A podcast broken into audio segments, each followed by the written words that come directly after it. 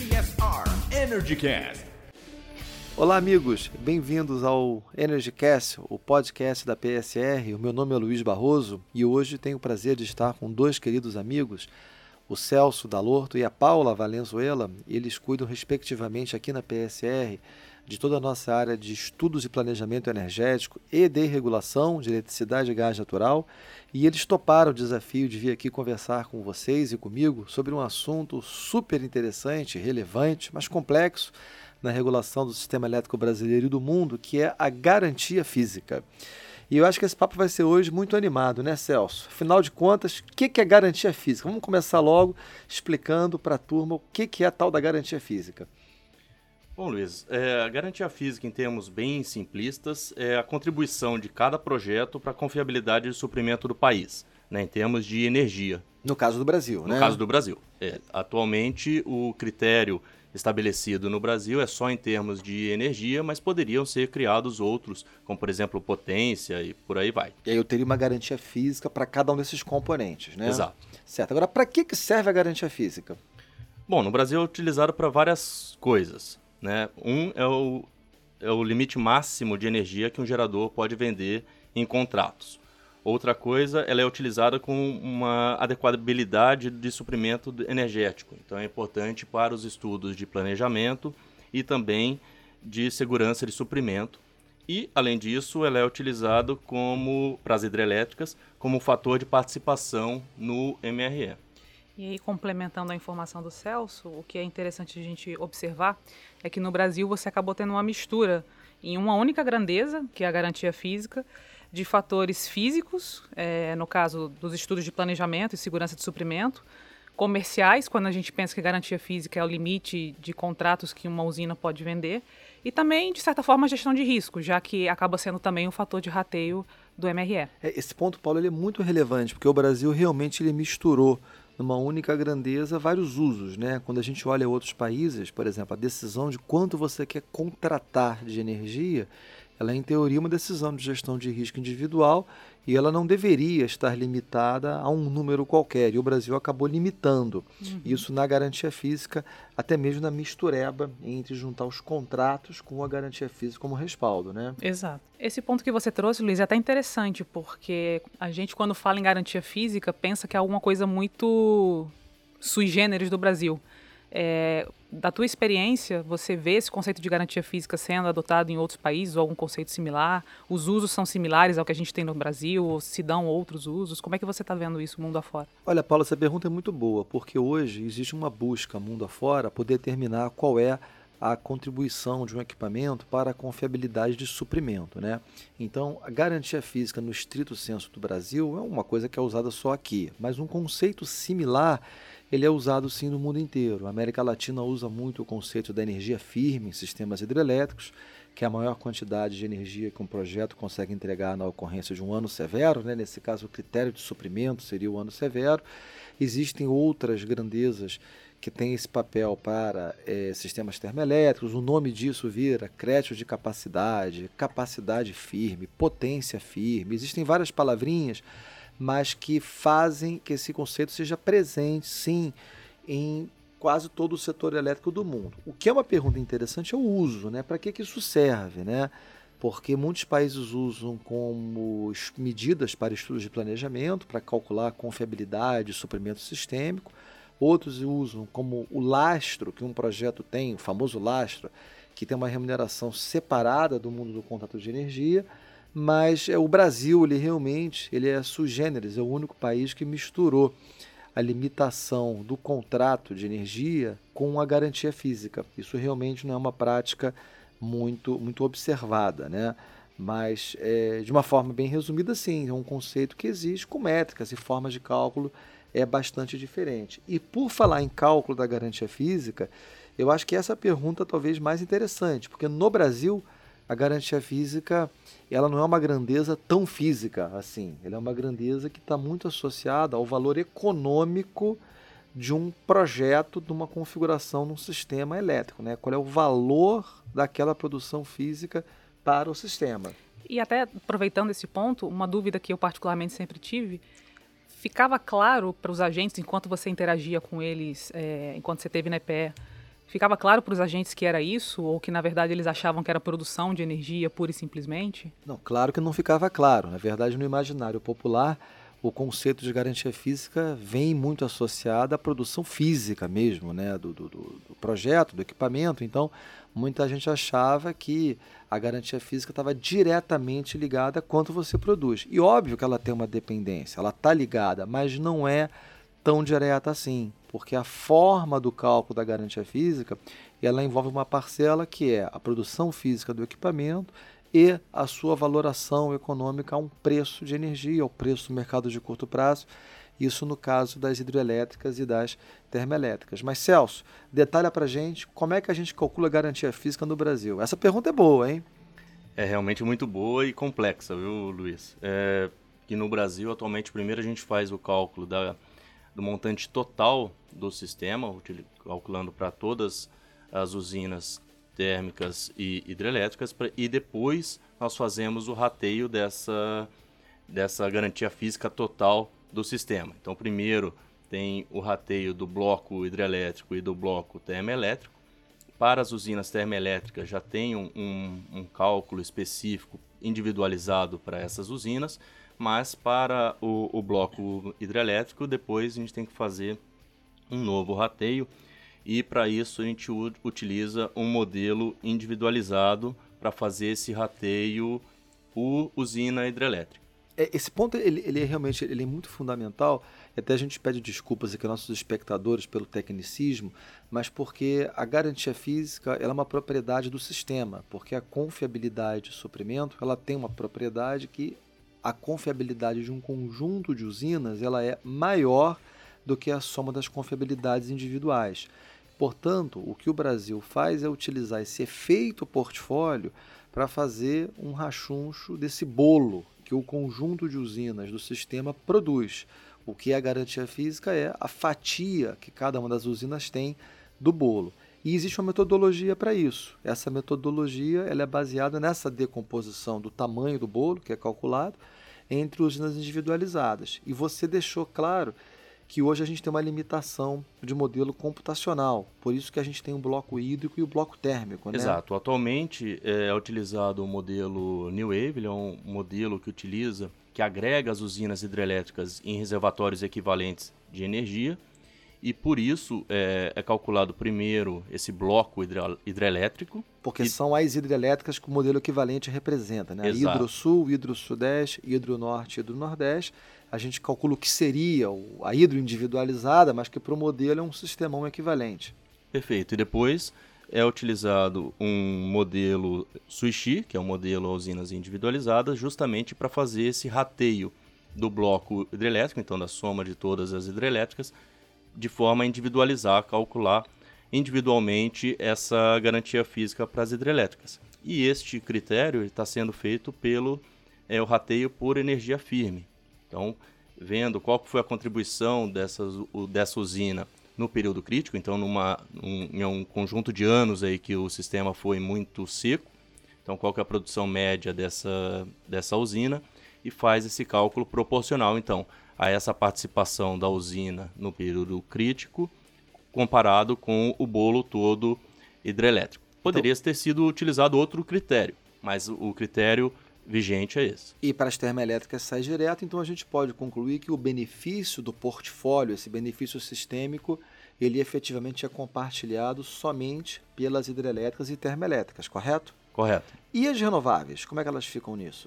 As renováveis têm um cálculo diferente, é um cálculo individualizado que é utilizado é, como principalmente um certificador que vê é, qual que foi a produção histórica desse de vento, né, faz ou de vento ou solar e faz o cálculo é, considerando um, qual a probabilidade de ele conseguir gerar aquele montante de energia de forma é, sustentável, né? Quanto que realmente aquele certificador está garantindo que feito aquele por parque projeto, né? Feito por projeto. Entendi. A gente poderia colocar as renováveis para ter sua garantia física calculada junto com o pacote das hidrelétricas e das termoelétricas, capturando o efeito portfólio entre todas elas? Poderia, isso se a gente conseguisse representar de forma individualizada a produção dessa, dessa geradora, dessa usina. Então, se eu, se eu tivesse um modelo matemático de simulação do sistema ou de despacho hidrotérmico a usinas individualizadas com todo mundo no meio, eu consigo aplicar a regra da portaria 258 hoje, que é que regulamenta tudo isso, por usina, correto? Poderia fazer isso, sim. Legal. Dá diferença na sua experiência aplicar essa regra do modelo individualizado para a regra que a gente tem hoje, que você explicou antes, que tem um componente de um rateio por um outro critério, que é a energia firme, só porque a gente tem um modelo equivalente, isso tem impacto nos agentes?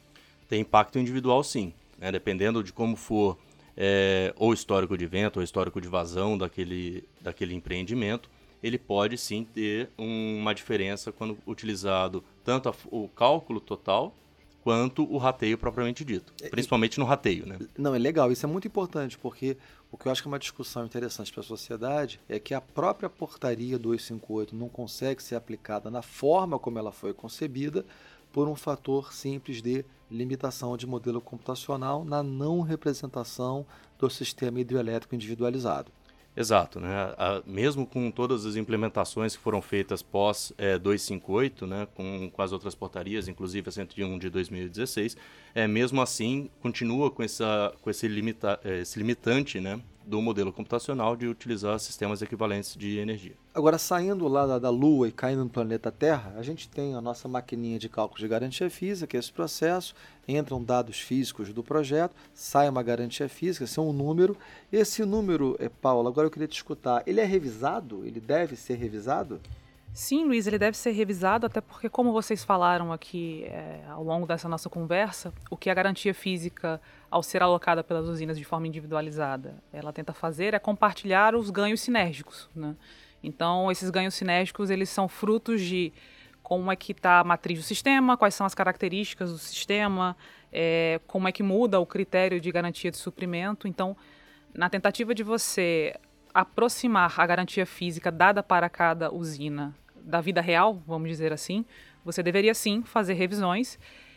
E no limite, quanto mais frequentes essas revisões ocorressem, melhor. Só que a partir do momento em que você faz isso, porque a garantia física também tem um viés comercial, você estaria imputando muito risco aos geradores. Quer dizer, o que o gerador pode vender está limitado à sua garantia física. Se Exatamente. a gente fica adequando o físico ao que ele deveria realmente ser, né, a garantia física ao sistema mesmo, pode ser que esse respaldo para contrato deles mude muito ao longo do tempo, o que não é desejável. Né? Exatamente. Né? E aí, é em função disso, por exemplo, que quando a gente fala de hidrelétricas, existem limites para sua revisão, é, limites que são 5% entre revisões e 10% ao longo do período de contrato de concessão.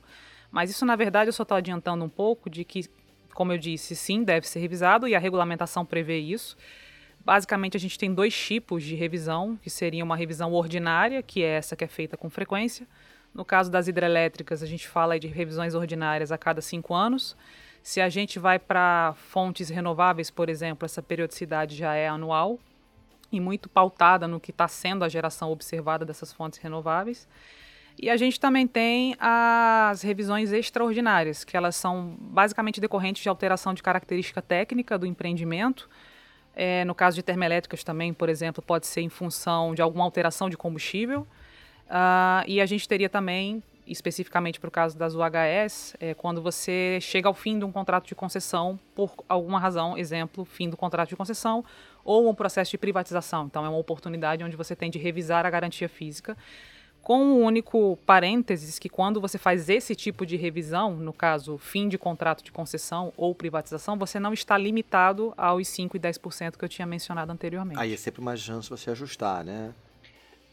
É, Luiz, é, a Paula descreveu assim como que é tá funcionando no Brasil essas revisões. E, e mundo afora, como que funcionam essas revisões? Existem revisões periódicas dessa garantia física? Existem, existem sim, Celso. Elas são inclusive um pouco menos dolorosas, porque como elas não estão associadas a um limite para contratação no mercado de energia, né, ou contratação de mercado, essas revisões às vezes são feitas com mais facilidade. Mas tem um caso muito interessante, que é o caso do México, onde basicamente a, no México a, a, potência firme, né, que é o primo da garantia física na dimensão da potência, ele, ele é calculado no sistema mexicano como sendo o que seria a contribuição do gerador nas 100 horas de menor reserva operativa no ano anterior. Todos os anos, os mexicanos olham o ano anterior, pegam as 100 horas do sistema onde teve a menor reserva operativa, que teve ali na fronteira do sistema ter um problema, e pegam qual foi a capacidade disponível que esse gerador ofereceu no mercado do dia seguinte, ou no caso de um renovável que ele produziu, e o que é a sua potência firme, a média dessa contribuição nas 100 horas de menor reserva do ano anterior. E esse processo é feito anualmente. Então é um processo que é feito ex post, tem uma variação, dizer, você no ano 1 você ganha em função da sua contribuição no ano zero, o que seria sua potência firme para esse ano, e tem valor comercial no mercado de lastro deles, mas no próprio ano 1 esse valor será recalculado para aplicação no ano 2 e assim sucessivamente. Quer dizer, como a Paula disse, no Brasil nós buscamos uma, uma previsibilidade aos geradores, ao congelar sua garantia física e só variar em intervalos de tempos mais extensos e dentro de faixas, os mexicanos estão fazendo isso com muito mais frequência. Tem uma vantagem, porque o físico fica muito mais adequado às condições sistêmicas, mas obviamente coloca muito mais risco no gerador, porque o fluxo de caixa do gerador na dimensão desse produto, esse produto ele fica com muita variabilidade, né? Agora, no caso do Brasil, aí Paula, voltando à questão da, da revisão, né? Você falou que as revisões elas são feitas com frequência, né? Não são com tanta frequência assim, não, né? É, na verdade deveria ter dito deveriam ser feitas com frequência, mas de fato aqui no Brasil não houve essa frequência tão grande assim.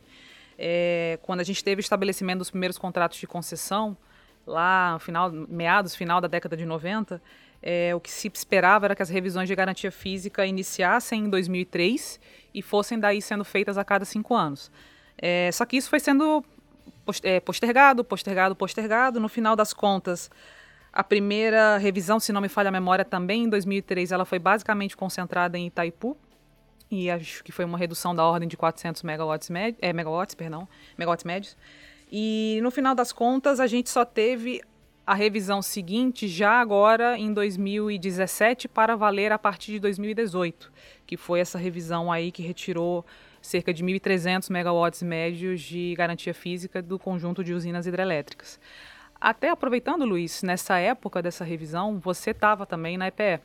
E queria que você falasse um pouquinho para a gente de como é que foi tua experiência, as facilidades e dificuldades desse processo de revisão de garantia física. Não, é um processo muito difícil, né? Que, nesse ponto eu acho que eu só tenho a dar todos os créditos e os méritos à, à equipe da EPE que trabalhou, pois é um processo que ele leva a ganhos e perdas entre agentes, então não é uma discussão fácil além de ser uma discussão muito técnica e muito sofisticada, acho que pelo teor da discussão aqui entre nós três eh, já fica claro que o tecnicismo ele é muito forte e que foi uma discussão muito difícil, pois a revisão feita em 2017 para vigência em 2018, ela foi muito dura.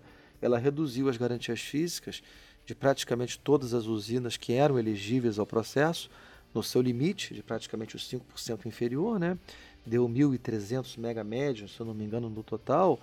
E é um processo que, evidentemente, quem perde fica insatisfeito, quem perde muito fica muito insatisfeito. Uhum. E eu acho que, como a garantia física, a sua revisão vinha sendo postergada ao longo do tempo, também acho que existia muito pouca confiança que esse processo uhum. seria executado. Né? E acabou que foi difícil, deu um pouco de judicialização, mas eu acho que a gente tentou, naquele momento na EPE, estar o mais preparado, o melhor preparado possível, dentro de critérios técnicos, né?